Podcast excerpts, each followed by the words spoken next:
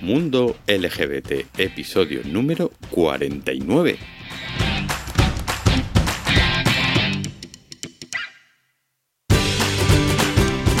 Hola, bienvenidos y bienvenidas una semana más a un nuevo episodio de Mundo LGBT, episodio cuadragésimo noveno, tu podcast sobre diversidad afectivo, sexual y familiar. Comenzamos.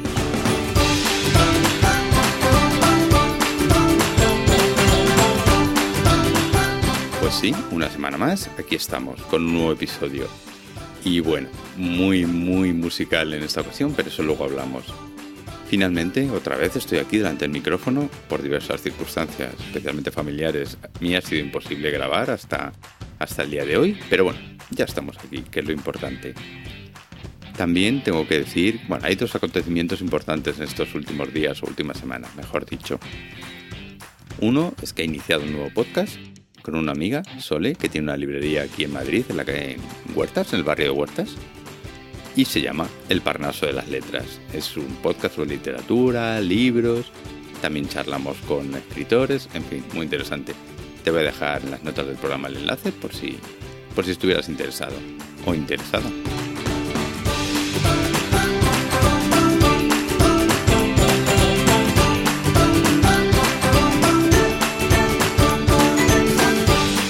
Y el segundo hecho que me gustaría destacar en estos últimos días es que el pasado 9 de octubre los amigos de la asociación Pasaje Begoña estuvieron en Madrid.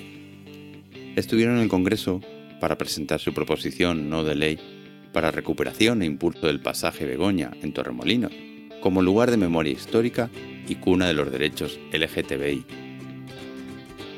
Ellos me pidieron que los acompañara en tan memorable acontecimiento y bueno, fue todo, todo un placer estar con ellos, junto a otros amigos que también les acompañaron en este memorable día.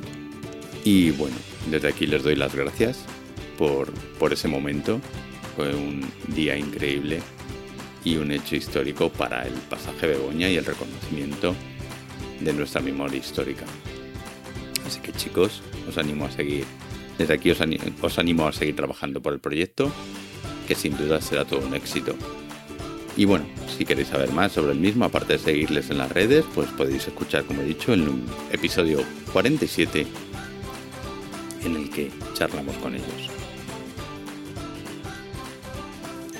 Y ahora sí, ahora vamos a pasar a, la parte fundamental de este episodio. Y vamos a charlar con Eva y con Sonia, ese grupo lírico musical y bueno, son majísimas, fue, fue estupendo conocerlas y asistir en su momento a la presentación del, del, disco que acaban de sacar. Y bueno, y por supuesto, compartir este momento con ellas fue, fue genial porque son muy majas, muy majas, aparte de estupendas profesionales y unas fantásticas, fantásticas artistas. No me extraña el éxito que están teniendo. Pero mejor, como siempre, vamos a escucharlas. Cuerpos a rebosar, cuerpos malgastados, aburridos, consumidos, consumistas, encerrados, operados, abandonados, vacíos. Cuerpos que dicen no y otros cuerpos no lo entienden. Cuerpos que quieren y no saben cómo. Cuerpos con miedo a su propio cuerpo. Cuerpos que buscan cuerpos en los que hundirse, abrazarse, llorar. Hoy tenemos con nosotros a Dúo de Pel, que lo componen Sonia y Eva. Muy buenas tardes, Sonia. Buenas, buenas tardes, Eva. Bueno, esto que he leído es un poema tuyo, ¿verdad? Sí, sí, es un poema, es un poema que, que bueno, solemos nosotras en Dúa de Pel, aparte de, de, hacer canciones al uso, hacemos también poesía, porque nos parece que la poesía es hoy por hoy más que nunca un hecho escénico y que, bueno, una, una, un arma cargada de futuro, que decía Gabriel Zelaya. Y este cuerpo, además, está incluido en el disco, como otros poemas que también hacemos. Es el corte final del disco y además eh, lo metimos porque Sonia se empeñó, porque yo no lo veía. Yo decía, no, hombre, en el disco no vamos a, a poner poemas, pero al final lo, lo metimos. Y bueno, yo creo que es como un gran epílogo, ¿no? A lo que hacemos. Es como un grito como un grito de socorro o de guerra incluso, ¿no? Es como una manera de, una radiografía de la vida cotidiana y esta virtualidad que nos está engullendo, según mi opinión, peligrosamente. Peligrosamente. Bueno, yo lo he leído, tú lo lees mucho mejor, tú lo interpretas mucho mejor, es una maravilla, con lo cual recomiendo a todo el mundo, luego hablaremos del disco, que lo escuchen en el disco. Bueno, contarme, Sonia, Eva, ¿quiénes sois? ¿Quiénes somos? Pues somos dos albaceteñas.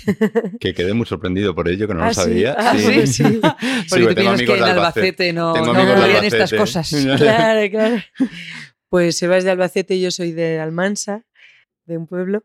Y, y nada, pues nos juntamos y decidimos ponernos a cantar.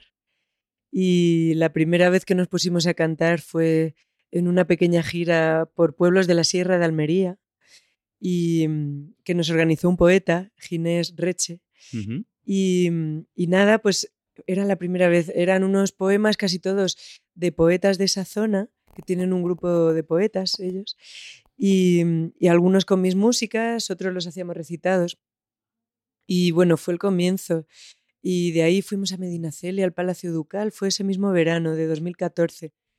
Y a partir de ahí, pues ya pensamos, oye, pues podíamos hacer algo nuestro, ya con letras y músicas nuestras, con poemas de Eva. Y, y nada, y ahí empezamos en 2014. Además fue el año de nuestra boda. Qué Todo empezó ahí. bueno. Todo empezó ahí. Nos casamos y empezamos con Dúa de Pel casi pues, un par de meses después, realmente. Dos Sí. proyectos estupendos, entonces. Sí, sí, sí. dos proyectos. Complicados los dos y estupendos. Los dos muy complejos. Luego hablaremos, que me interesa, Sí, me interesa hablar, claro. hablar de ese aspecto también. Y sí. Y Eva, entonces tú desde cuándo escribes? ¿De siempre? Bueno, yo canto desde hace un montón de tiempo. Canto desde. Pues mira, acabo de cumplir 40, pues yo creo que desde los 19, así de una manera seria, de, de ganarte la vida cantando y tal, pues desde los 19, más bien 20, creo yo. Por lo menos yo recuerdo una gira muy grande con 20 años, o sea que lo pongo como el principio. Y escribir, pues más o menos en ese entonces, ¿no? Empecé, soy periodista también, escribo teatros, eh, estudié en la, en la RESAD, dramaturgia. Mm. Entonces, bueno, pues escribo también desde hace mucho tiempo. Y la poesía, no, o sea, soy una grandísima lectora de poesía desde hace también mucho tiempo, pero mi madre también es una grandísima lectora de poesía y nos ha ido inoculando ese veneno a sus, a, a sus tres hijos. Pero yo escribir poesía, escribo poesía desde hace mucho menos, desde hace, pues no sé, como cuatro años. sí. Sí. Y nació esa... Pues nació en realidad porque, pues mira, nació no, hace cuatro, yo ya escribía antes, pero cuando Ya. ya. me pareció algo fundamental que tenía que sacarlo fuera, fue a raíz de, del asesinato de Berta Cáceres, que es Mm. una, una mujer hondureña, una gran militante y defensora de los derechos del ser humano y de la, y de la tierra que asesinaron en el 2016. Y yo recuerdo que cuando la asesinaron, pues mm, tuve una noche horrible porque fue como que, bueno, pues que soñaba mucho con todo aquello que, le había pasado. Entonces, pues es, me desperté a mitad de la noche, me puse a escribir y estuve escribiendo hasta, hasta que amaneció. Y luego pensé, pues con esto tengo que hacer algo y era todo en modo poema. Luego llegaron toda la crisis de los refugiados sirios y entonces como que enganché un poco todo ese esa manera ¿no? de, de, de, expresar mi rabia y mi dolor y me pareció que la poesía estaba lo suficientemente desnuda como para no rodearlo de demasiados artificios, ¿no? de, de ficción o de, o de espectáculo, ¿no? uh -huh. que muchas veces pues el teatro, pues que era donde yo tiendo normalmente a ir, siempre suele tener esta cosa como medio ficticia, ¿no? Me parecía que, que había que gritar de una manera más concisa y, y, directa. Y la poesía, pues, era exactamente el arma que yo necesitaba. Para gritar todo lo que estaba ocurriendo y lo sí. que tú estabas viviendo. Uh -huh. Por cierto, que pues, eh, tu madre, Sonia, eh, o sea, es. Vamos, yo soy Eva, ella Eva, Sonia, perdona. Sí. Tu madre, Eva, es la fan número uno porque sí. la, la, vi el otro día en el concierto de presentación cuando estuve ahí y la verdad es que, vamos, estaba ahí encantadora la mujer sí. y estaba disfrutando un montón. Su cumpleaños, además, Su también. cumpleaños, Qué sí, bueno. estaban nuestras dos madres. Qué regalazo. Que vinieron y mi madre además ha estado muy, muy, muy, muy enferma y ha resucitado, de lo cual estamos todos muy Qué felices. bueno. Y entonces, bueno, pues fue la primera vez que salía de casa, porque mi madre vive en Albacete. Ah. Entonces era la primera vez que salía y decidió venir y bueno, para mí fue un alegrón porque además era su cumpleaños, ¿no? Sí, Era una sí. manera de celebrar la vida después de tanta amenaza de muerte, ¿no? Que nos ha estado rodeando este verano. Me alegro, me alegro entonces que esté bien. Y bueno, llega un momento que nace Dúa de Pel, ¿no? De Día de Pel, sí. Dúa de Pel, un dúo literario musical. Ujú. Dúa de Pel, ¿de dónde sale también esta idea de darle esa forma? Primero, Dúa de Pel, ¿qué significa? Ah, pues no significa nada. Empezamos a barajar nombres. Ah. Sí, empezamos a darle vueltas, tal, que sí, esto, lo otro, ah, pues este no, pues este. Y al final, pues Eva, que es la que se encarga de conjugar unas letras con otras, eh, dio con este nombre Dúa de Pel. y nos gusta porque tiene connotaciones, eso, al ser un dúo en femenino, pues de alguna manera nos refleja. Luego pel por piel también, un poco, Ujú. pero siempre nos preguntan si es algo en portugués o en Sí, es- catalán o tal. Pero no, realmente no, no tiene un significado concreto, solo que, bueno, pues evoca distintas cosas. Es un nombre atmosférico. Atmosférico. Atmosférico, sí. Se queda ahí. Sí, Sí, habéis actuado en el Conde Duque, sí, Sí, también. un este año. espectáculo Planeta Pel también en el Sí. 2015, ¿no? Sí.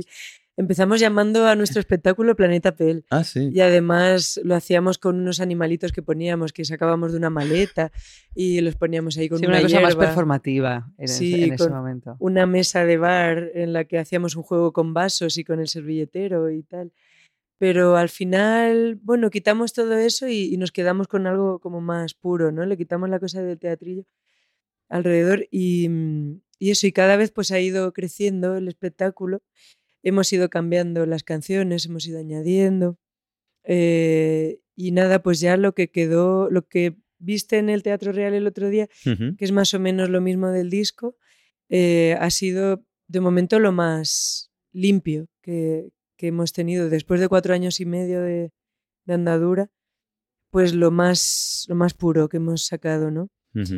Mm, y eso, a veces actuamos las dos solas, a veces actuamos con un percusionista que es David Mayoral y a veces actuamos en sexteto con David Mayoral y otros tres músicos.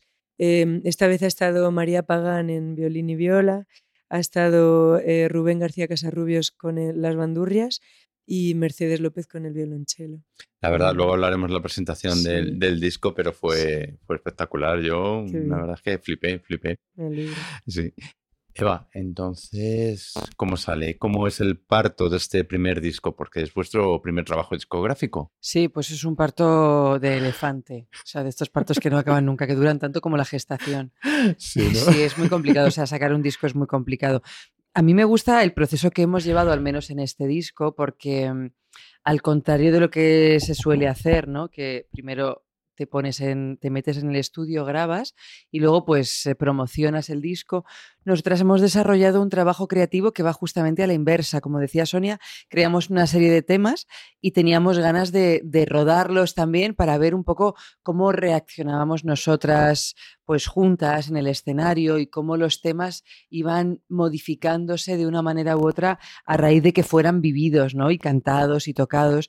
Y una vez que ya, después de pues dos años rodando con esto y girando por el mundo constantemente, pues dijimos, vale, ya está. O sea, a nosotros nos gusta, al público le gusta, porque indudablemente, por muy ajena que seas a determinadas opiniones, hay un punto que, que hay un feedback, ¿no? Que, también necesitas. Pero nosotras estábamos contentas, el público estaba contento, nos gustaban los feedbacks que, los feedback que había, entonces pues decidimos entrar en el estudio y, y lanzarnos. y lanzarnos a, a grabar el disco en un proceso, bueno, infinito como es grabar un disco, ¿no? Porque hoy por hoy, claro, estamos tan... Yo lo hablaba con, el, con uno de los, de, de- de los del estudio, ¿no? De, de Pedro y Pablo Sí. Baselga. Que yo le decía, es que yo el próximo disco quiero grabarlo como Billie Holiday. O sea, meterte a cantar con todos los músicos a la vez y ya está. Y, y si sale bien, venga, repetimos la toma, pero todos juntos tal. Y me decía, bueno, pero es que eso hoy es inviable, ¿no?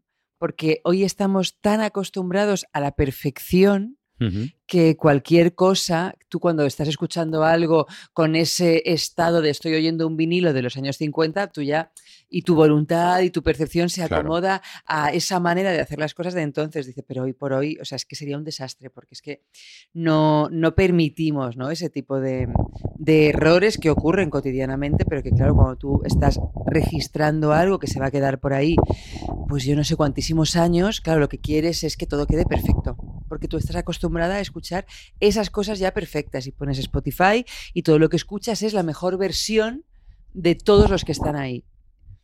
Y nada, pues es que la, mejor versión es muy, muy costosa de, conseguir. De, llegar a sacarla, ¿no? Sí, Y más con una música como esta, que es una música complejísima a nivel armónico, rítmico. Sí. Habéis comentado que Dua de Pels son también más, más integrantes. O sea, ¿cuándo depende de la disponibilidad del resto de los integrantes? ¿Así actuáis o depende. ¿Cómo lo planificáis? Porque Duda de Pel es 2, es 3 o es 6. Claro. La, verdad es que en 6 nos encanta actuar, pero depende sobre todo del presupuesto, así de crudo. No, no, porque del caché. Claro, ¿Nos pagan más? Toda la banda, ¿nos pagan menos? Vamos un trío, ¿nos pagan menos? ¿O tenemos que viajar como ahora que nos vamos a China? Pues las dos. Claro, sí, sí. Eso, a veces hacemos las dos. Bueno, nos gusta también las dos, pero realmente como más bonito queda todo es con la banda. Claro, o sea, y donde da más gusto también. O sea, porque las dos es cierto que está muy bien, porque es todo muy desnudo, mm. pero es que claro, tocar con, seis, con, con, cuatro músicos, bueno, es que te van llevando. Claro, sobre todo nos despreocupamos de ciertas cosas, porque cuando estamos las dos solas tenemos que ir tocando nosotras todo. Eh, la percusión, el laúd, la melódica. a veces, nos, incluso dentro de la misma canción, nos vamos cambiando de un instrumento a otro, etcétera. Entonces, es muy agotador. Eh, tienes que estar, es como una especie de deporte de élite, ¿no? Que tienes que estar pendiente de, de 100.000 cosas a la vez. Pero, pero eso, cuando ya actuamos en trío, nos relajamos un poco porque ya pues David eh, le da ¿no? a, lo suyo. O a veces que hemos tocado con Manuel Alcaraz también, con otro percusionista. Pero, pero claro, cuando está con la banda, nosotras podemos disfrutar más.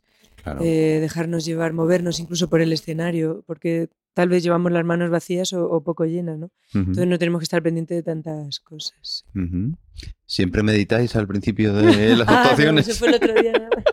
Pero fue el otro día, fíjate, pues porque por las circunstancias, ¿no? Como Sonia tenía una pierna mm, bueno, una fisura en la pierna que le impedía caminar. claro, no podíamos entrar a mitad cuando ya todo el público se hubiera colocado en la presentación del Teatro Real. Entonces, bueno, pues decidimos estar en el escenario los seis. Claro. Sí, la verdad es que fue muy Tres impactante. cuartos de hora. Sí. fue muy impactante. Yo entré y os veo ahí meditando. claro, dijiste, ¿qué pasa aquí? Claro, exactamente. Esto me decía la gente que llegaban hablando, no sé qué tal, y de pronto llegaban y pensaban que ya había empezado o algo. Esto también lo hicimos porque eh, la semana anterior en Almansa, que fue la primera presentación del disco en mi pueblo, eh, lo hicimos en un teatro pequeño, pero habíamos hecho un juego con el público de que fueran al teatro grande. Entonces, eh, todo el mundo pensaba que iba a ser en el teatro grande del pueblo. Pero luego eh, teníamos un gaitero preparado ahí que fue guiando a todos por la calle hasta llegar al teatro pequeño, que era donde estábamos ahí como escondidos, ¿no? Como si dijéramos. Nos pierde la performance. Entonces, sí, sí, lo veo, Teníamos ahí todo montado. Entonces, esperamos al público haciendo este, esta especie de meditación, pero que ahí duró nada, 10 minutos, 15 como mucho. Pero aquí, claro, mientras estaba subiendo, como era en la sala Gallarre, con el ascensor y demás, al final el público tardó en entrar desde que empezó, pues entre 40 a 45 minutos. Mm. Y ya estábamos en un globo, ya todos los de la banda estábamos en un trance ya después de 45 minutos haciendo un, ¿no? Como una nota tenida y ¿no? Toda la al final, ya, luego para subir la energía, lo que decía Sí, es verdad. Para subir la energía. A ver, ¿tú cómo remontamos esto? Lo que pasa es que, bueno, es verdad que el público hubiera estado esperando todo ese tiempo, porque claro, había tanta gente que tenía que entrar a la sala, el Teatro Real es muy grande y había que prácticamente atravesarlo de, norte a sur, de sur a norte. Hasta la octava planta. Hasta la octava planta, entonces, claro, pues era, era mm, se nos iba mucho tiempo. Y luego, si encima hubiéramos tenido que sumar el hecho de salir con todo el dispositivo de salir con las muletas Sonia, había que microfonear a todos los eh, instrumentistas, o sea, hubiera sido una cosa muy pesada. Entonces, bueno, pues decidimos estar allí. Es verdad que se pudo hacer un poco pesada la meditación. Bueno, la meditación, la espera, Sí, la pero luego es verdad sí. que yo le- les comentaba a, a Sonia y, a- y a- y a los, y al resto de, de Dua de Pel que el hecho de estar en el escenario, normalmente siempre que sales al escenario es como cuando abres la ducha y solo sale agua fría y dices, ay madre, y ahora me tengo que acostumbrar a todo esto porque claro, es un tsunami el salir al escenario con, Sí, con todo el patio de butacas hasta, hasta arriba y tú sales allí y por muchas ganas que tengas de actuar, bueno, pues hay unos nervios porque es que es que es muy demente salir a un escenario y exponerte con todo lo que supone estar en un escenario, ¿no? Entonces, claro, hasta que asumes tu demencia como parte de ti y entiendes que va a salir todo bien, Sí. pues pasa un ratito. Entonces, claro, como llevábamos ahí tres cuartos de hora, pues nada, yo ya cuando empezamos me pareció como, bueno, ya hemos pasado toda esta Una fase etapa. de... estabais muy tranquilas, o sea, y además yo creo que el sí. público, por lo que a mí respecta También, ¿no? también, o sea, eso Muy no- agradecido, ¿verdad? porque ya Sí. estabais ahí, con lo cual ya se os veía, entonces Claro. estábamos todos tranquilos y demás, el ambiente era eso de, Sí. de total... Salió bien. sí, salió muy bonito. No, no, salió sa- bien, salió luego, pero es verdad que luego, Sí. bueno, hubo, hu- hizo falta poner mucha energía para, porque imagino. Para empezar. Imagino poner que mucha sí. energía de vamos a levantar esto de alguna manera, porque Sí. nos hemos quedado todos muy relajados, pero claro, es como después de cenar, eh, pasas hablando tres cuartos de hora y ya nos vamos a bailar. Uy, no, no, yo ahora Claro. no Claro, ponerme a claro. bailar. Y Sonia, mm, veo que en vuestros espectáculos es muy importante la puesta en escena. Ajá. ¿Qué, ¿Por qué le dais tanta importancia a ese hecho, como he comentado antes, con los animalitos, que ya no los lleváis? Pero sí que, que veo, ah, en este caso en la presentación, por, por tu pierna no pudisteis moveros No mucho, exactamente, pero creo que es muy importante, ¿no? ¿Por Sí. qué? Hombre, es que hay directamente canciones que las hacemos de pie, por ejemplo, eh, con Ana, que lleva percusión corporal, la Mm, hacemos de pie por comodidad y porque tenemos que hacer palmas entre nosotras, ¿no? Entonces, ahí, por ejemplo, pues es por una cuestión práctica, ¿no? Práctica, mm. de sonido. Luego, pues Aborigen la hacemos de pie también porque es una canción que tiene mucha fuerza, entonces la hacemos tambaleándonos así de un lado a otro, ¿no? Y ahí Eva lleva las cucharas brasileñas que está tocando. Eh, pero realmente aquí, bueno, tampoco metemos así mucha puesta en escena de mucho movimiento, pero sí que hay algunas canciones que sí decidimos hacerlas de pie y movernos un poco. Eh, a Hugo, por ejemplo, también la hacemos siempre de pie y llevamos una especie de coreografías con los brazos y tal, que es la de las respiraciones, ¿no? Mm, Em, y luego algunas sí decidimos hacerlas sentadas, también por cuestiones prácticas, que por ejemplo el pandero cuadrado, que es el que yo suelo tocar, eh, es mejor si lo tocas sentada, porque de pie, la única que hacemos de pie con pandero cuadrado normalmente es Hermana del Fuego, que es con la, de- la que solemos cerrar los, los espectáculos. Em, y ahí nos ponemos de pie en plan, ahí co- como final de fiesta, ¿no? Pero normalmente para tocar el pandero cuadrado es mejor estar sentada. Entonces, por eso en esas canciones nos movemos menos, bueno, lo hacemos sentadas y ya.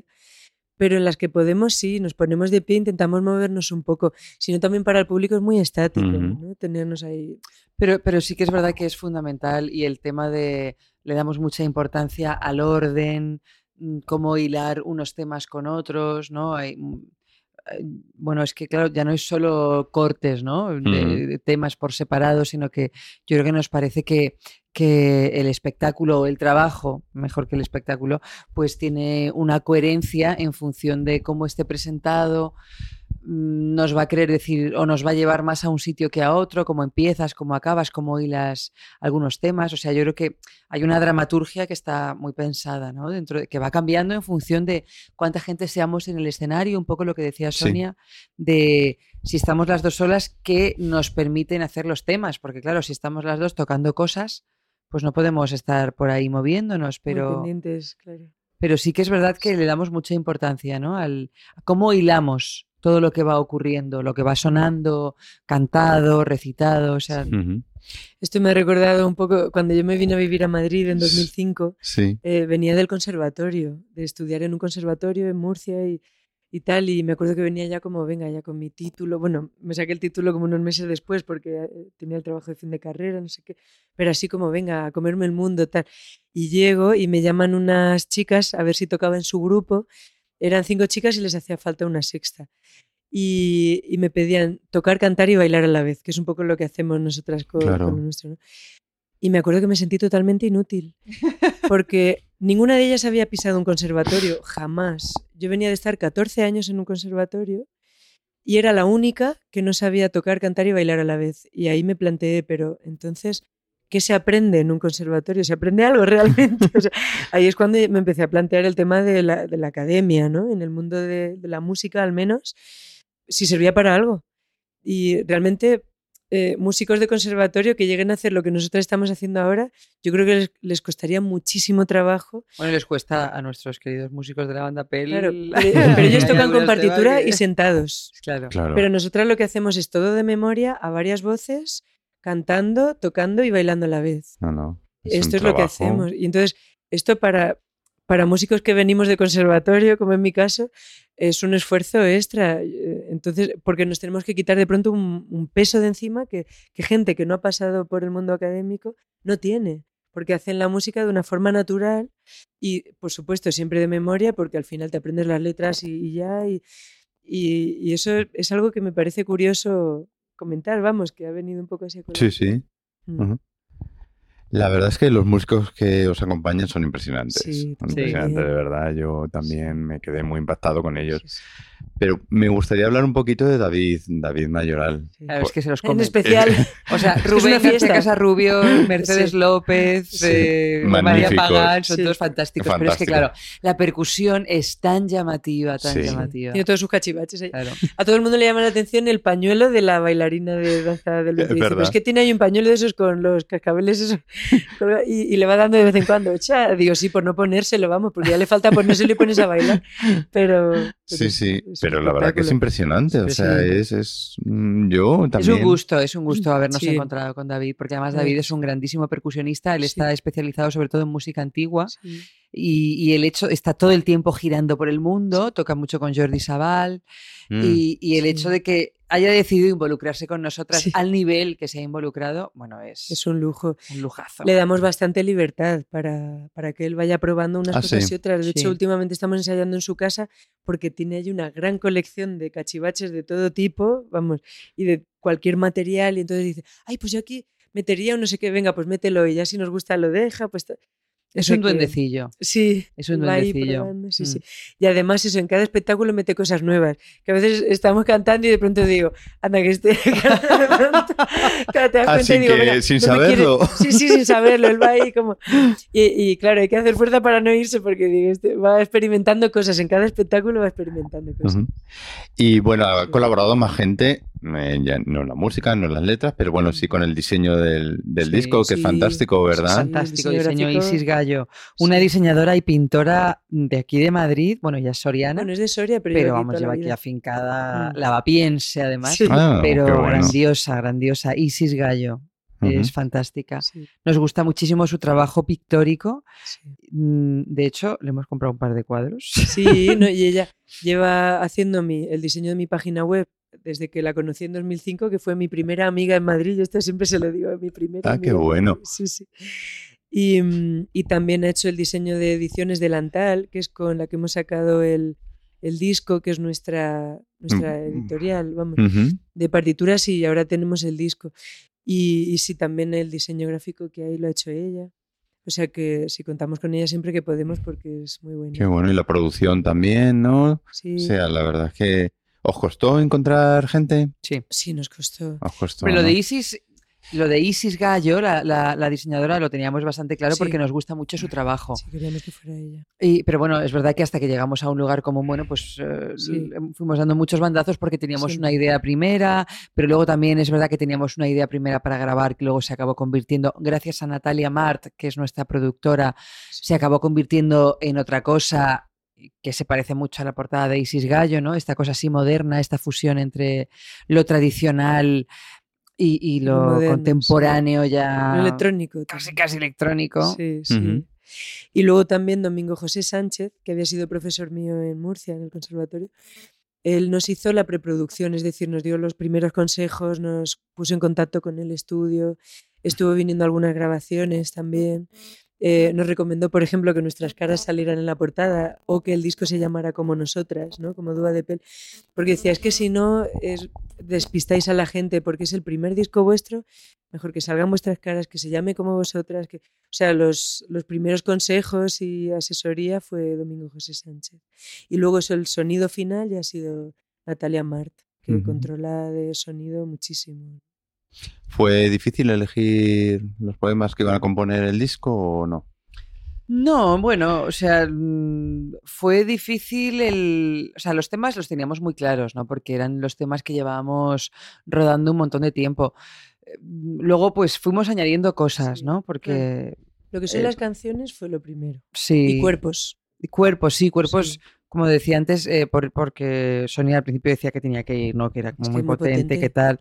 Y bueno, y decidimos Sí, meterlo y yo ahora es creo que es, brutal, eh, ¿no? tiene Sí. que estar porque además es como voz. una especie de, de- de epílogo, ¿no? De, de nuestro estar en el mundo.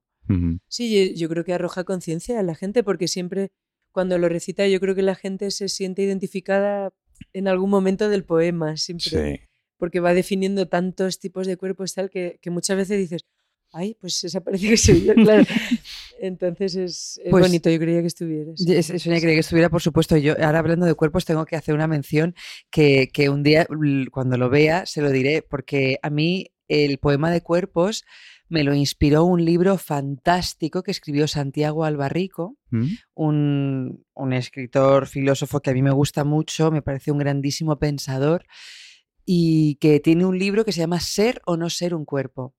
Yo estuve en la presentación, que estaba Yayo Herrero, Javier Gallego, el de carne cruda, Ah, sí. y, y, bueno, pues los conocía y entonces pues fui a verlo porque además soy gran amiga de Yayo Herrero y la admiro muchísimo. Y entonces pues me compré el libro porque me gusta también mucho lo que hace este mm, el eh, Albarrico y cuando me leí el libro me pareció que era lo que este mundo necesita ahora mismo y me pasó un poco como cuando murió Berta Cáceres, encendí el ordenador, me puse a escribir y lo que ahora mismo es un poema de dos páginas, está escrito en texto corrido, pues fueron cuatro o cinco. Entonces luego Ah. pues fui limpiando y tal, pero que tengo que hacer siempre una mención y me gustaría en algún momento coincidir con Santiago Albarrico y decirle gracias por inspirarme cuerpos. Disco. Es Sí, curiosa sí. La, la inspiración, evidentemente en cualquier momento puede aparecer.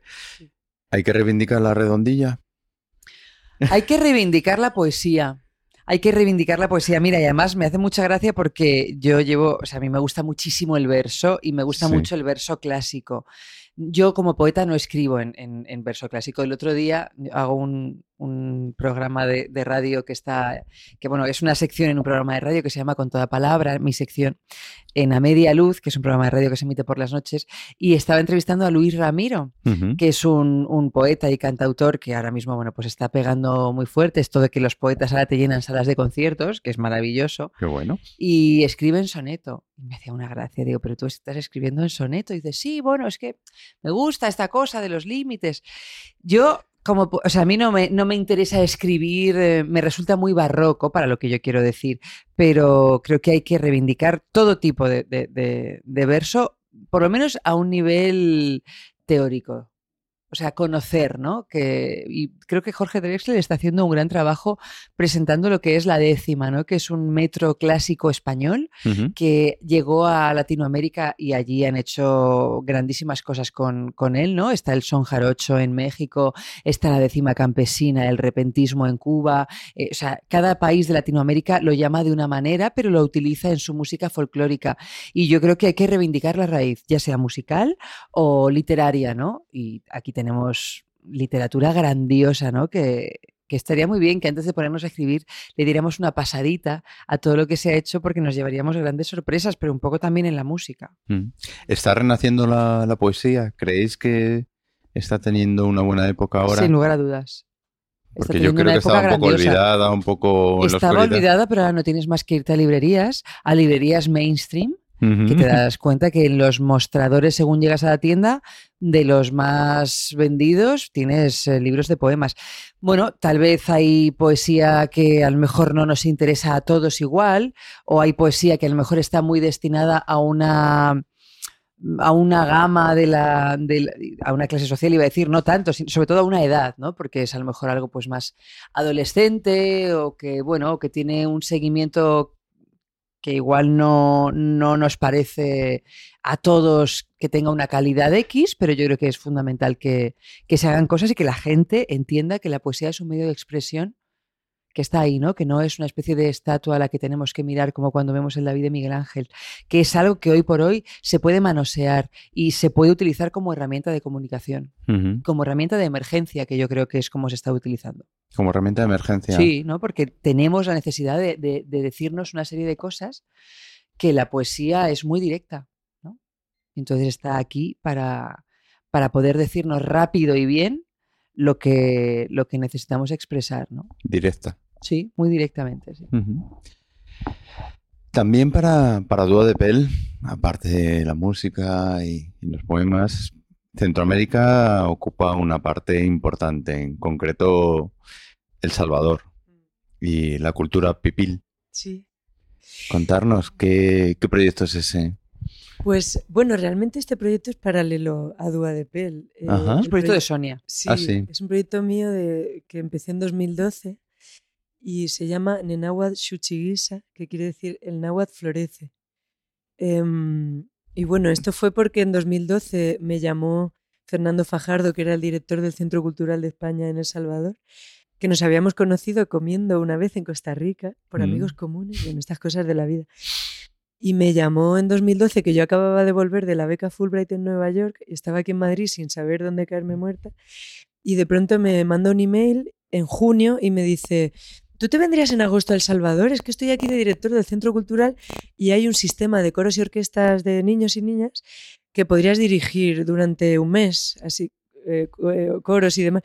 Digo, ah, pues vale, venga, me voy. Y claro, y además, pues me fui con los ojos cerrados.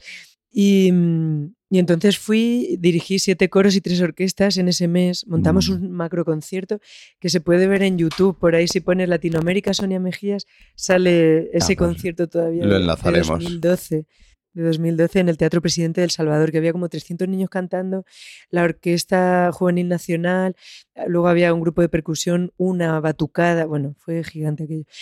Entonces, bueno, la cosa es que al llegar eh, me acuerdo que Eva estaba haciendo un curso de teatro de la escucha con Moisés Mato y, me mandó la canción de Latinoamérica, precisamente de Calle 13. La escuché y yo esa noche anterior, que era como al segundo o tercer día de haber llegado a El Salvador por primera vez, em, esa noche anterior había estado en casa de unas señoras de la compañía de teatro eh, La Cachada, que la dirige Egli La Reinada, y me había quedado impactada con las casas porque ya no solo las casas de ellas, sino ese vecindario eran casas muy pequeñitas eh, que tenían una pantalla de plasma gigante casi todas. ¿Ah, sí? Era como que a lo mejor no tenían eh, unas camas de lujo, no tenían eh, una comida así como tal, pero la pantalla de plasma estaba, era como una especie de ventana al mundo, ¿no? Y a mí me, me creó tanta eh, contrariedad, ¿no? La, cosa de, Y justo a la mañana siguiente me mandó Eva esta, esta canción de Latinoamérica y me empecé a ver cómo es tan bonita, ¿no? Latinoamérica de calle 13, em, hablando de los pueblos latinoamericanos y demás. Y empecé a llorar, a llorar. Justo escuché una batucada que estaba abajo en el Teatro Presidente, al lado del hotel donde me alojaba. Bajé corriendo, con lágrimas en los ojos todavía, y viendo la batucada seguí llorando. Bueno, y el caso es que se acercó un chico y, me dijo, ¿qué? ¿Le gusta la batucada? Y yo, ah, pues sí, tal. Y me escuchó el acento y dice, usted es de la madre patria. Y digo, ¿pero qué madre patria? Claro, justo venía de estar sensibilizada con esta cosa de, mira, la, conquista, ¿no? Toda esta cosa que todavía sigue coleando, ¿no? Eh, y digo, digo, no digas madre patria, digo, porque vosotros tenéis aquí una riqueza cultural, ¿qué tal? Y entonces me dijo, bueno, yo soy poeta y escribo en lengua náhuatl. Eh, y entonces ahí eh, aprendí eh, cuál era la lengua del Salvador o la más numerosa, ¿no? que era el náhuatl pipil. Y dice, somos un colectivo de poetas que escribimos en lengua náhuatl. Digo, ah, sí, pero ¿cómo es esto? El colectivo se llamaba Senemit Shinakti, que es Familia Semilla. Y entonces, nada, pues hablé con ellos. Me cantaron unas primeras canciones en náhuatl, que fue como las conocí, que eran unas canciones de Guadalupe Estrada, una cantora de allí. Y, nada, pues ya ese primer año las arreglé para coro y fue mi manera de acercarme a, esa lengua, ¿no? arreglar esas canciones para los coros de niños que estaba dirigiendo. Entonces, en ese concierto que hicimos, la primera parte eran canciones europeas o de donde fuera que yo llevaba o que proponían los directores y directoras de ahí de los coros, y la segunda parte fue un homenaje a los pueblos originarios que está en, YouTube también. Y, y, fue todo de canciones eh, en, en náhuatl. Y ya desde esa primera vez, pues he ido más veces hasta ahora, hasta 2018, que he estado tres meses ahí trabajando. Y, bueno, es un proyecto muy bello. He recopilado ya más de 120 canciones en náhuatl, cantadas por las personas que las han creado. Y, y mi idea es ir cerrando ya ese proyecto porque creo que ya es muy grande, creo que se debería quedar para el patrimonio de ellos. Y ya mi última labor ahí es plasmarlo todo en un libro de una compilación Uh -huh. y entregarlo al país. Y ya con esto cerrar etapa. Porque es eso que ya llevamos pues desde 2012, seis años. Con esto. ¿Veremos alguna canción en agua que en algún próximo disco de Dúo de Pel? Ah, con de Pel, pues quién sabe. Sí, bueno, podría o sea, ser. no, no, no, sería incoherente, ¿no? Sí, Porque es verdad que nos sí gusta mucho ser. el tema de las, de las músicas mmm, así del mundo, ¿no? O sea, las Sí. músicas de raíz que, Sí. que tienen que ver con el folclore de cada uno de los, de los lugares, ¿no? Que tienen que ver con la identidad.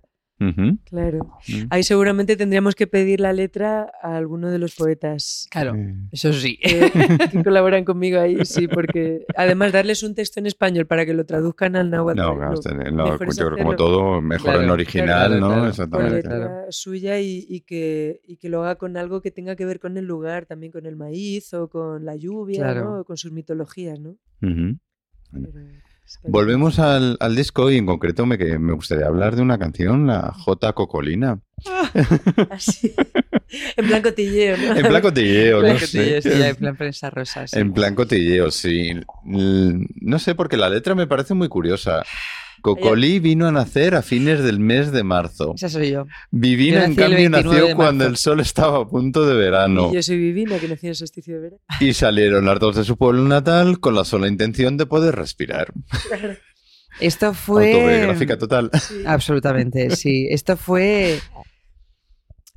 No recuerdo exactamente, o sea, sí que recuerdo que volviendo al 2014, que fue el año que nosotras nos casamos, mm, sí que estábamos, eh, nos casamos en el 11 de abril y, que coincidió con Semana Santa y esa Semana Santa estábamos en Madrid las dos y no había nadie, ya vivíamos en, en Lavapiés, una casa donde hemos vivido muchos años y, y yo qué sé, yo recuerdo que, que a mí me, salió, me salieron como cuatro versos de una canción que estaba basada en un folclore manchego, ¿no? La de Bisturí, Bisturí se quería casar o algo así. Y quería vivir a la orilla del mar. Entonces, bueno, pues yo cogiendo eso, pues dije, Cocoli Cocoli se quería casar con Vivina y vivir a la orilla del mar. Lo que pasa es que Sonia, con tal de no llamarte por tu nombre, pues te inventa miles de apodos. Ah, Y claro, yo, sí. yo ya no sé, o sea, la cantidad. Yo ya, yo qué sé, ya le ha dado por Cocolí, pues nada, pues Cocolí. No sé por qué me Ahora empezó a decir época de Cocolí. ¿no? Porque claro, cocolí, o sea, que parece así colibrí, una cosita pequeñita. Yo mido Sí. 1,80, tengo el pelo así medio a lo afro, o sea, que es que soy todo menos cocolí. Claro. Pero antes yo le decía, baby, cuando yo vivía en Nueva York y ella, bueno, estuvimos dos años en la distancia, Sí. el principio de la relación, y yo le decía baby y de baby fue Bibi. Ah, Y luego de Bibi, pues vimos un capítulo de El hombre y la tierra. El hombre y la tierra, de sí, Rodríguez sí, de la Fuente. Que decía el urogallo y la urogallina. Y entonces yo le dije, ah, pues tú eres Vivi, yo soy Vivina. y entonces al final con esta tontería yo me quedé ya con Vivina y por eso soy Vivina en la J Cocolí. Y ella con Cocolí porque fue un nombre que vino después. Pero lo de cocolí, no te, o sea, cocolí, a mí Sonia me dice cocolí de manera habitual. Yo- ya, ya en público ya no me da ni vergüenza, pero recuerdo una vez que estábamos las dos en El Salvador, que estábamos en una cena, ahí ya, Con porque, o amigos. sea, con amigos tal, y entonces Sonia me iba a decir algo y me dijo, cocolí, no sé qué, no sé cuánto, y yo respondo ya, porque al principio no respondía como, pero cocolí, ni qué niño muerto. Pero ahora, claro, ya oigo cocolí y digo, ¿qué? Y entonces hubo una amiga que dice, ¿le ha dicho cocolí? Gracioso. Lo acordamos siempre. Pero esta canción que, pues nada, que además la, la- la música, que no el arreglo musical, obviamente, el arreglo musical lo ha hecho Sonia, pero la música la, la hice yo, es una cosa pues así muy, muy facilona, muy pegadiza y... sí, sí. Y entonces la teníamos, pero como una especie de divertimento privado, ¿no? Donde yo se la hice a Sonia, Sonia la tocó con castañuelas, la grabó y se la pasé a mi madre, a mi familia, ¿no? Y entonces pues les gustó mucho y entonces empezamos a tocarla Sí. y ya, bueno, pues eh, a mí me sorprende que, que tenga este, que tenga este éxito porque llama mucho la atención. Sí. De hecho, les preguntamos a los músicos cuando queríamos hacer un par de vídeos, oye, ¿qué canciones decís que grabemos? Y hubo dos o tres de ellos que dijeron no sé cuál y la J Cocolina. Y yo decía, pero ¿cómo vamos a grabar la J Cocolina? Por Dios. Precisamente cuando tocamos con la banda Pel, en la J Cocolina hay bastante lucimiento, sobre todo de Rubén, con las bandurrias. Mm. Porque como Sí. suena muy folclórica, pues yo ahí le puse mucha tela a él y se luce bastante. No, ahora está muy... O sea, el arreglo de la J Cocolina es precioso. Sí, muy sí, bonito sí. con la Muy banda bonito, Pel. Es, sí. es muy bonito, muy bonito. Sí. Y claro, yo cuando escuché la letra digo, uy. Es una J, es una J posmoderna. Sí, Sí. sí, sí, totalmente. completamente autobiográfica, sí. Sí. Además dice esto de que, como son los versos, Cocolí Cocolí se quería casar con Vivina y vivir a la orilla del mar. Cocolí Cocolí dio con la solución. Descubrió que vivir hace mal sin amor. Sí. Qué maravilla. Si es que, Sí, es que vamos, hay que escucharlo en el disco, que es una maravilla, es una maravilla. Sí. Y bueno, ya que hemos entrado un poco en materia más personal y nos estáis contando un poquito vuestra historia en común, digo yo, ¿cómo es eso de trabajar una pareja juntas? Complicado. Eso Muy complicado. muy Es complicado. que somos muy intensas las dos. Y encima, Sí. Sí, no, porque yo creo que hay, hay a lo mejor mm, relaciones, no sé si laborales o personales, que hay alguien que es piloto y que es copiloto, ¿no? Y la otra persona es copiloto y tan a gusto, ¿no? Porque Sí. yo, no, yo no tengo ganas de pilotar, que es que tienes que estar conduciendo mucho tiempo, yo, yo quiero dormir de vez en cuando, oye, que tú me... No, pero aquí las dos somos dos- pilotos. Dos y y claro. solo un volante. Y solo un volante. Entonces, claro, codazo va, codazo viene, de te quitas tú que me pongo yo, pues tú ya... En fin, Sí. bueno, pues Pero bueno, en el dos fondo, como, potencias se saludan.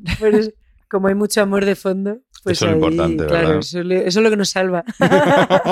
si no, sería terrible.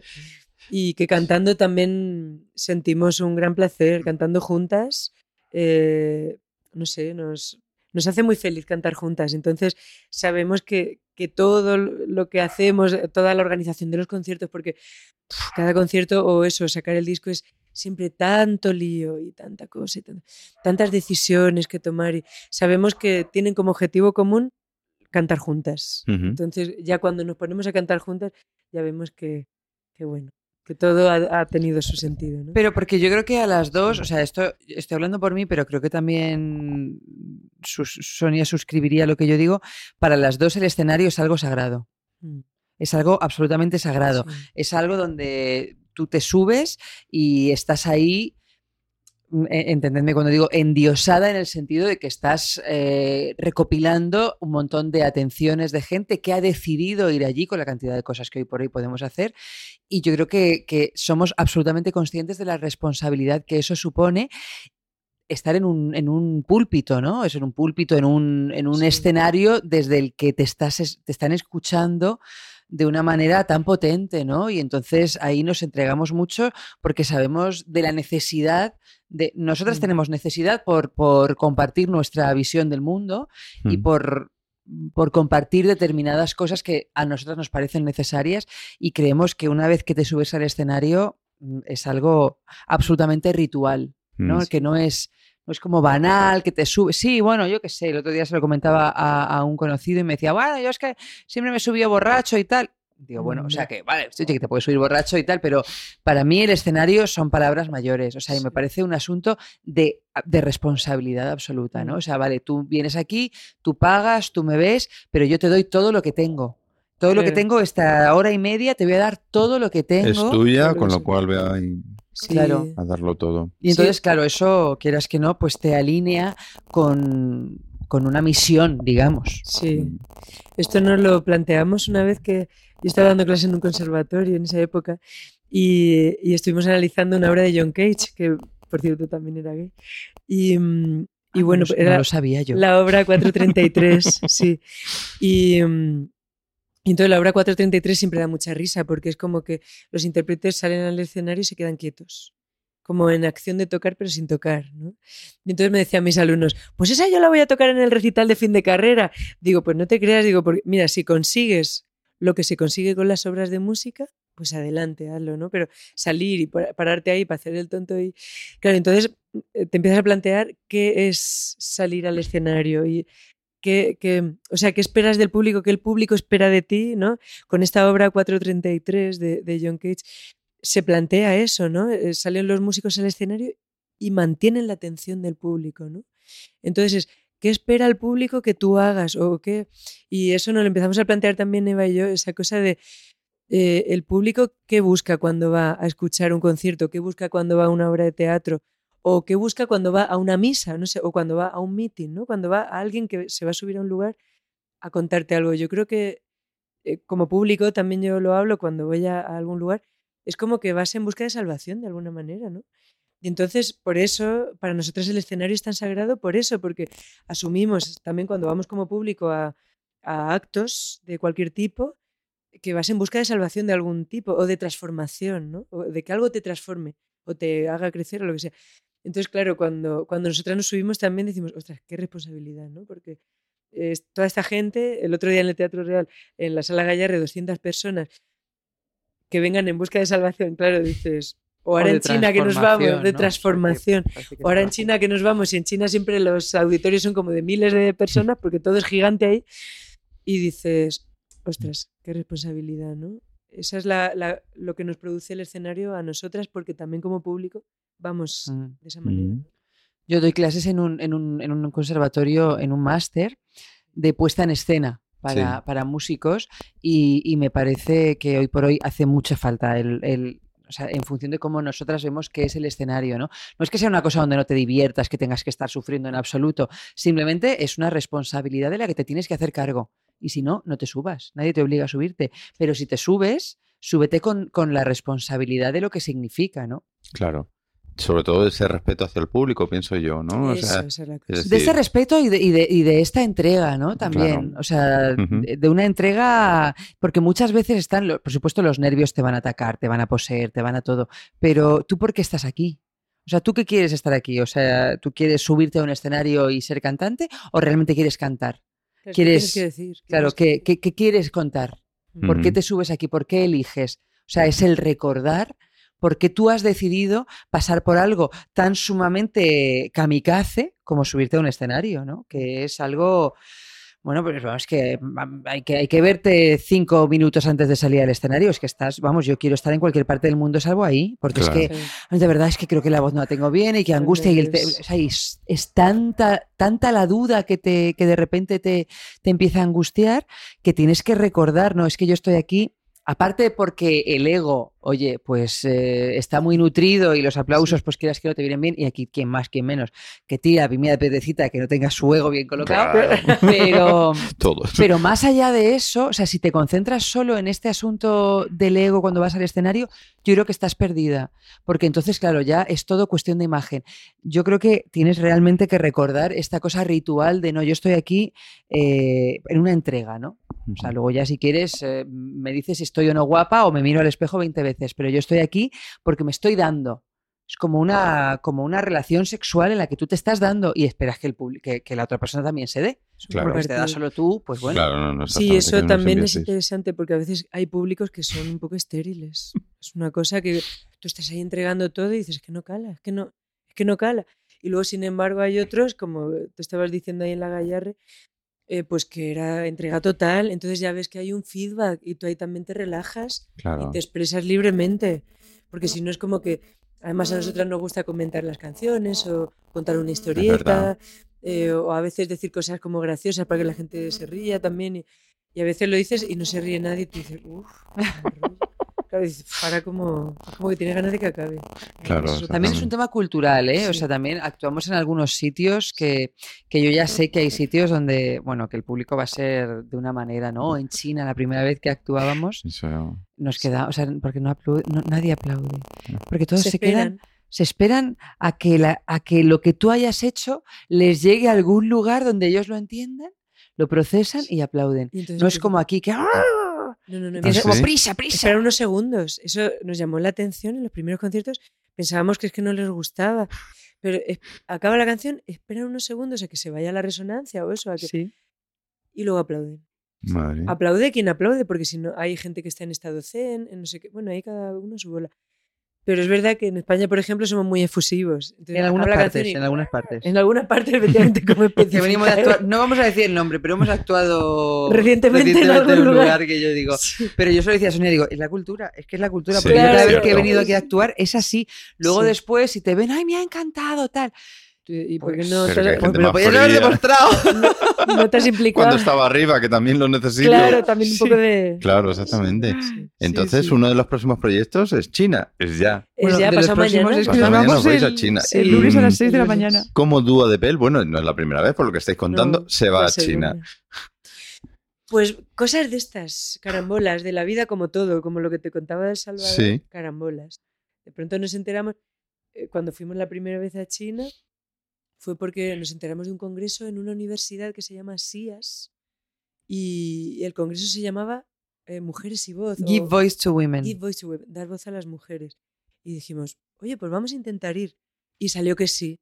Y dijimos, ah, pues vamos a... Entonces hablamos con el Instituto Cervantes de Pekín, con Inma Puch, que es la directora, y nos organizaron una gira y al final hicimos 11 conciertos. Bueno, fue Sí. cinco semanas. sí, ¿eh? cinco semanas de gira por China, 11 hoteles, yo me acuerdo, mira, Sí. ya llevamos la cuenta como... Ya, mira, ya vamos, hoteles de super lujo, que no- ya no, o sea, era como, ya Sí. como que te acostumbras, bueno, este desayuno de verdad es que no tiene lo, lo de los demás. no, no, todo como que-. Además colaboró con nosotras el Hotel Meliá, el Gran Meliá de Xi'an. Al ser un hotel español, pues probamos a ver también. Y también pues actuamos en el Gran Meliá, pero que era una cosa súper lujosa. Yo le decía a Vamos, Eva, del restaurante a nuestra habitación tardábamos como 20 minutos. Claro, no, era gigante, andando. no era- además era en horizontal. Era Yo le decía a Eva, cosa. Sí. ¿tú te das cuenta de que este es un hotel en horizontal? O sea, que no es que fuera un edificio así. Y la verdad es que, bueno, muy agradecidas. Yo le decía a Eva, pero tú te das cuenta de que estos son los hoteles más lujosos en los que estemos probablemente en toda nuestra vida. Vamos a aprovechar. Porque nos daban los alojamientos. No sabíamos que íbamos a volver a China tan rápido. Claro. Claro, Y sea- entonces ahora, pues, Ana Bu, que es la gestora cultural del Cervantes de Shanghái, nos recomendó para la feria, es la Feria de Artes de China en Shanghái, que empieza el 18, y también el Festival de Artes de Shanghái. Entonces, de ahí parte ahora, siempre parte de algún punto, ¿no? Una gira.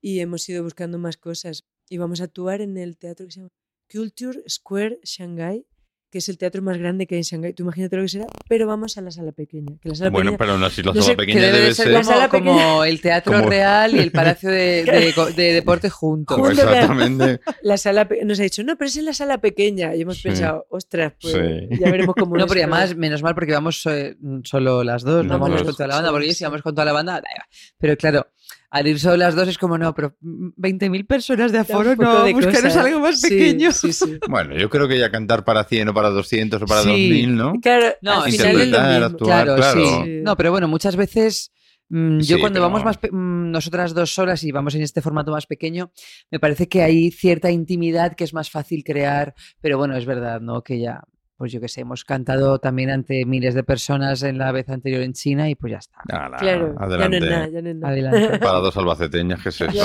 Afincadas en Madrid. Eso. Después de la feria de Albacete, que es eso no es ¿Verdad? nada. Ole, que acaba de ser hace bien poquito. Sí, exactamente, Sí, sí. Yo fíjate, estuve muchos años sin ir a la feria, ¿Ah, porque sí? estaba viviendo fuera de España o lo que sea.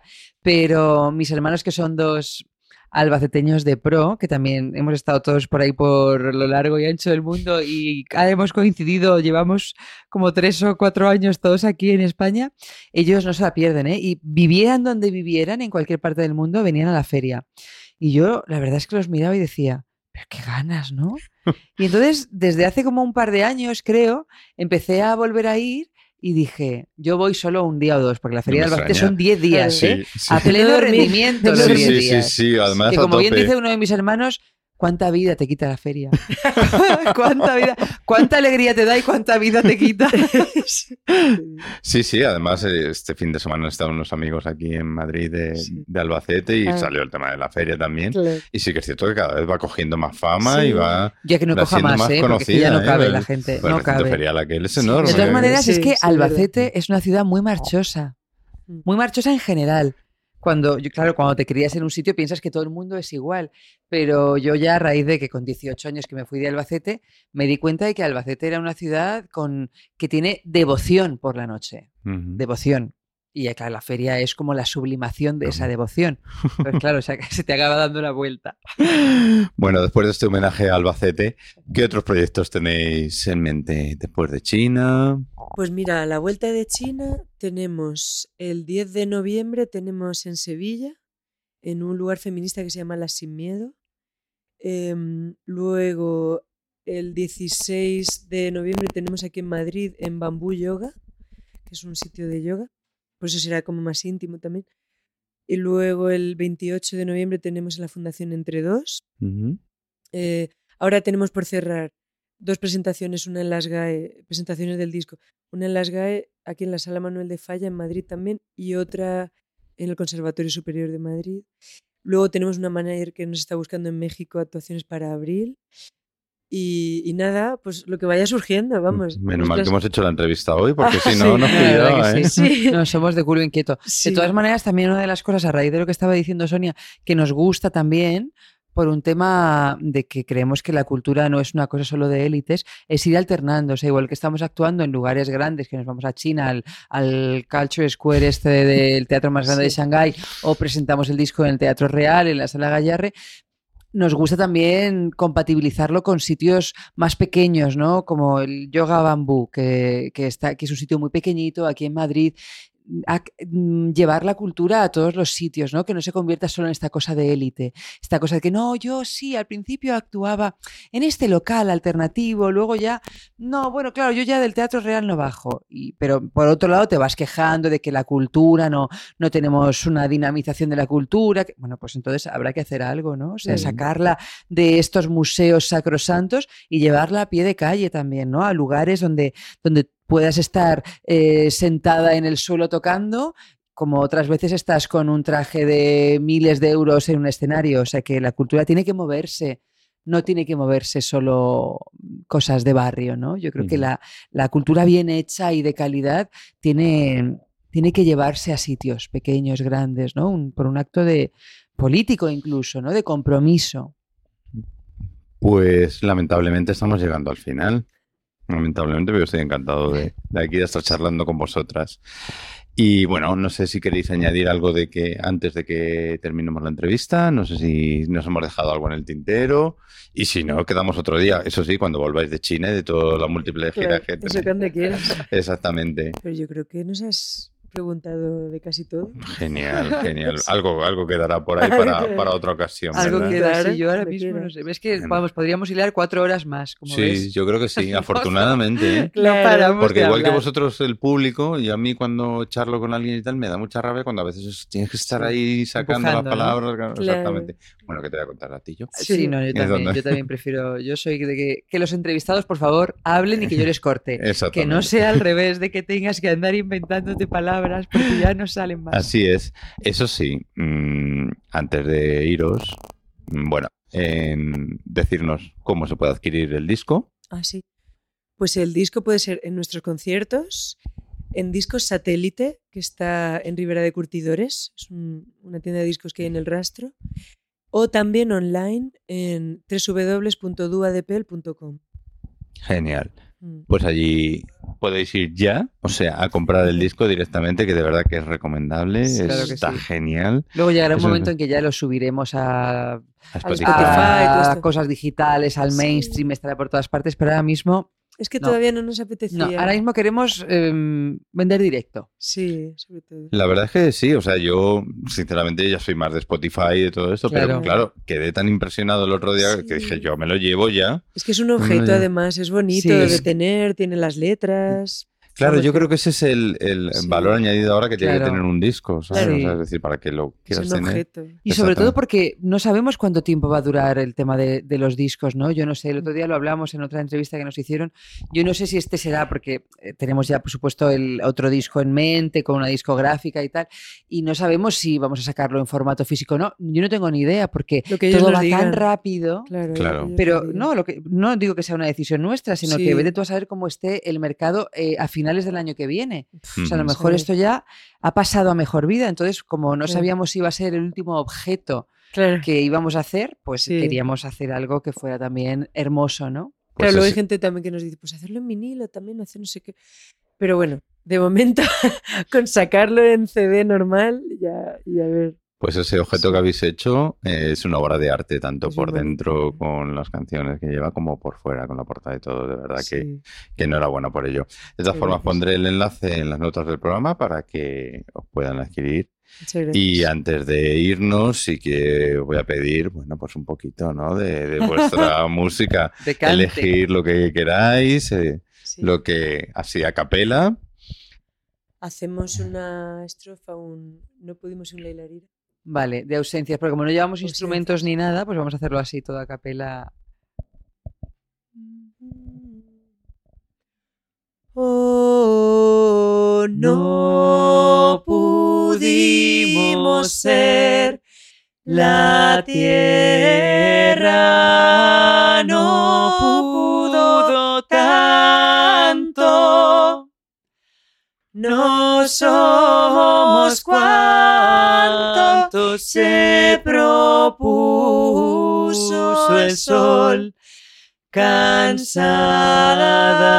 de odiar, te amo. La rira, la, la rira, la, la rira, la, la rira,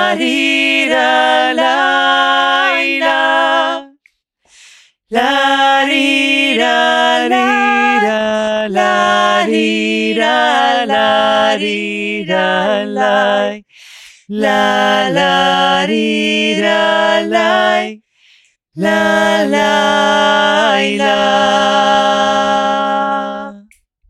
Qué maravilla, por favor. Muchas gracias. Muchas gracias. Qué maravilla, de verdad. Pues nada, Eva, Sonia, muchas gracias. Gracias Quiero a ti, gracias vuestro a ti, por tiempo, vuestras Gracias palabras y sobre todo vuestra, vuestra música. Dar las gracias también a Sole de la librería La Forja de las Letras, aquí en Huertas, que nos ha dejado este espacio. Oye, muy a gusto hemos Sí. estado, ¿eh? es, es una maravilla. Y también, si queréis escuchar el podcast que hacemos ella y yo, el del la- El Parnaso de las Letras, también está disponible en, en Spreaker. Así que nada, de lo dicho, mucha suerte, mucho éxito, mucho éxito, que, que bueno, lo tenéis rodado, va a ir todo genial. Y sobre todo, seguir sonriendo, seguir cantando y seguir disfrutando. Gracias, de verdad. Gracias a ti. Un abrazo. gracias. Chao.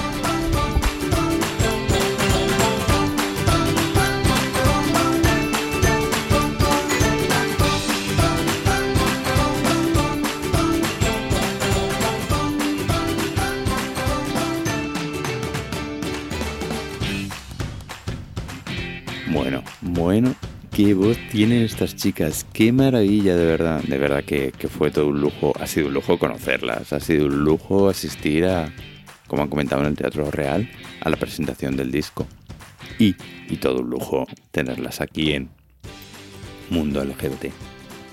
Así que, uy, qué pena que acabó la conversa con ellas, pero en fin, fue, fue todo un placer. Y nada, exactamente, también aquí acaba el episodio de hoy. Como siempre, ya sabes que nos puedes encontrar en las diversas plataformas de podcast como Spreaker, Apple Podcasts, Evox, Google Podcasts, Spotify y bueno, hay alguna más por ahí que, que seguro que me dejo, pero bueno, siempre, siempre nos vas a poder encontrar por ahí. También que tienes a tu disposición la página web www.mundo.lgbt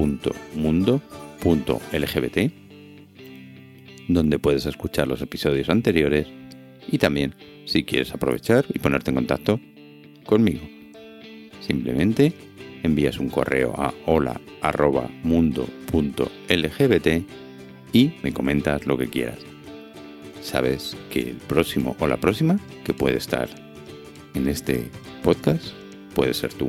Anímate y nos cuentas qué es lo que estás haciendo, qué estás realizando, qué proyecto tienes, lo que desees compartir con todos nosotros y nosotras. Así que sí, acabamos. Y como siempre, siempre, siempre con la frase de Harvey Mill. Sin esperanzas, las minorías se rinden. Hasta el próximo episodio.